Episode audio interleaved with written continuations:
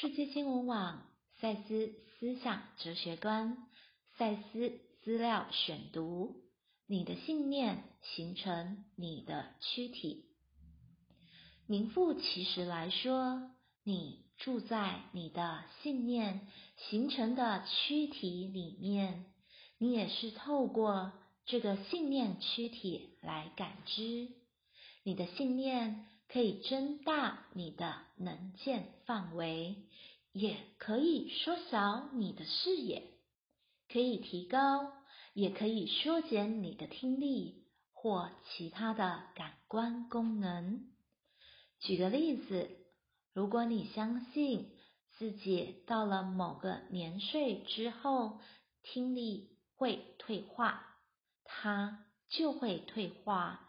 你会越来越不用自己的这个能力，不自觉把注意力转移到其他感官的运用上，以作为一种听力退减的补偿。渐渐的，你会越来越不依靠自己的听力，到最后，听力就真的萎缩了。身体方面的机能，就以上这种情形来说，完全是一种习惯。你只不过是顺着自己的信念，而忘了如何去正确的使用听觉。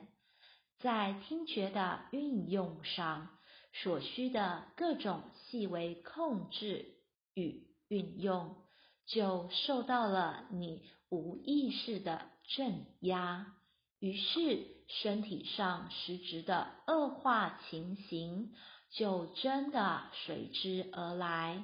听不到，并不是因为先有了机能上的毛病，而是机能上的恶化情形发生在后。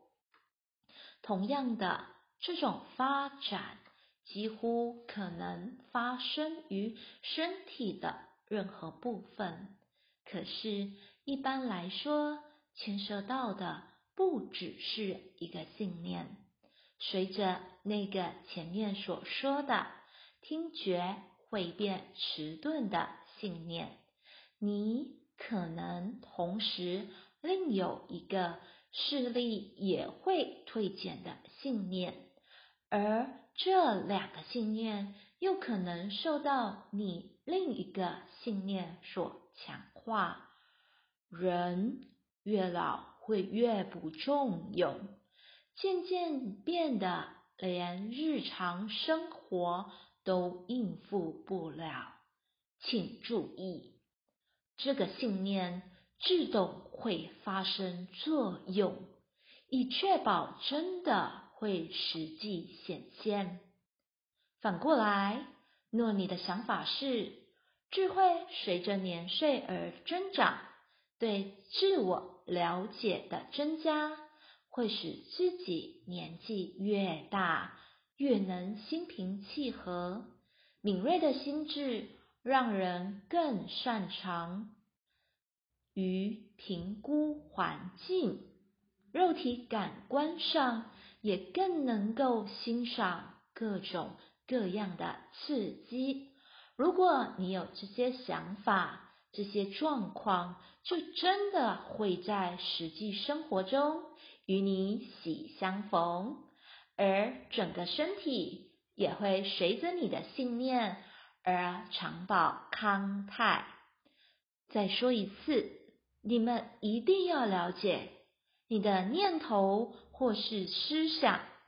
并不存在于虚幻中，仿佛没有实质的幽灵或幻影，它们全都是电磁实相，影响你的身体，并且自动被你的神经系统转化，变成你血肉中的东西，或你体验的东西，灾治。